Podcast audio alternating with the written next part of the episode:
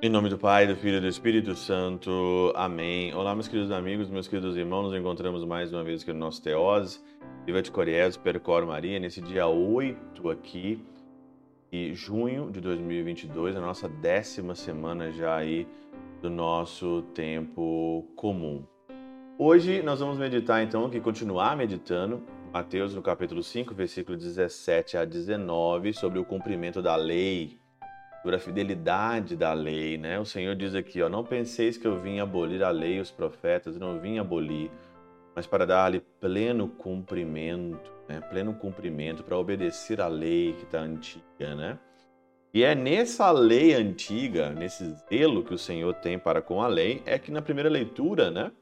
Aqui de Reis, livro dos Reis, capítulo 18, versículo 20 a 39, tem a história aí de Elias com os profetas de Baal, quando veio do céu fogo e consumiu ali todos os profetas de Baal.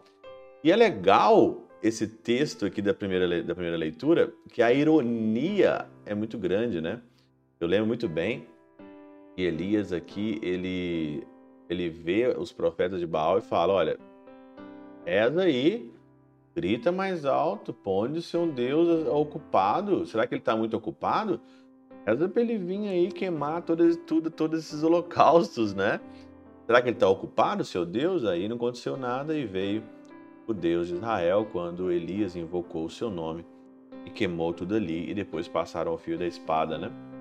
Todos os todos os profetas de Baal. O Senhor que é Deus e é o Senhor Assim então, Elias, fiel à palavra, fiel à lei, nós, católicos, nós não precisamos temer aqui é, a lei, não podemos não precisamos temer observar a lei do Senhor.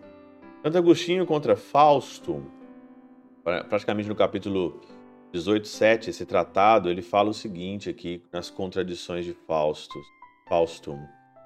Os católicos não têm de temer esse capítulo, como se aí não se cumprisse a lei e os profetas, porque tem a caridade de Deus e do próximo, preceito nos quais estão resumidos toda a lei e os profetas. Então, a caridade para com Deus e para com o próximo resume toda essa lei e todos os profetas de Santo Agostinho. Então, não precisa ficar temendo ai, será que nós cumprimos a lei? Será que nós cumprimos a lei dos profetas? Não. O Senhor fala: amai a Deus sobre todas as coisas e amai o próximo como a ti mesmo. Caridade de Deus e a do próximo, preceitos dos quais estão resumidos toda a lei e os profetas. E tudo que ali está profetizado pelos acontecimentos, cerimônias e palavras figuradas o reconhecem cumprindo em Cristo e na Igreja. Por isso que o Antigo Testamento se cumpre em Cristo na igreja. Não dá para ler o Antigo Testamento sem colocar o Novo junto. Não dá.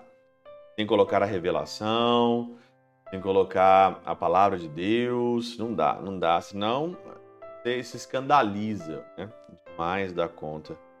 Por isso, todas as palavras cerimônias, palavras figuradas, o reconhece cumprindo em Cristo na igreja, de que se deduz não estão submetidas à superstição, nem negamos a veracidade desse capítulo, e tampouco somos discípulos de Cristo. Então, tudo está resumido. O Senhor não veio abolir a lei e os profetas, mas ele veio dar uma outra visão, outro cumprimento. A lei e os profetas estão englobados, estão juntos no resumo que o Senhor fez, a lei e os profetas, porque tem a caridade de Deus e a caridade ao próximo. Caridade com Deus, caridade ao próximo. Você está acima, seguindo aquilo que Jesus deixou para cada um de nós. Por isso que no evangelho de hoje, o Senhor fala: "Portanto, quem desobedecer um só desses mandamentos, por menos seja e ensinar aos outros a fazerem o mesmo, será considerado menor no reino de Deus. Porém, quem praticar e ensinar será considerado grande Grande é aquele que tem a caridade para com Deus e a caridade para com o Que o Senhor Deus Todo-Poderoso e Eterno vos abençoe, Pai, Filho e Espírito Santo, desça sobre vós e convosco permaneça para sempre.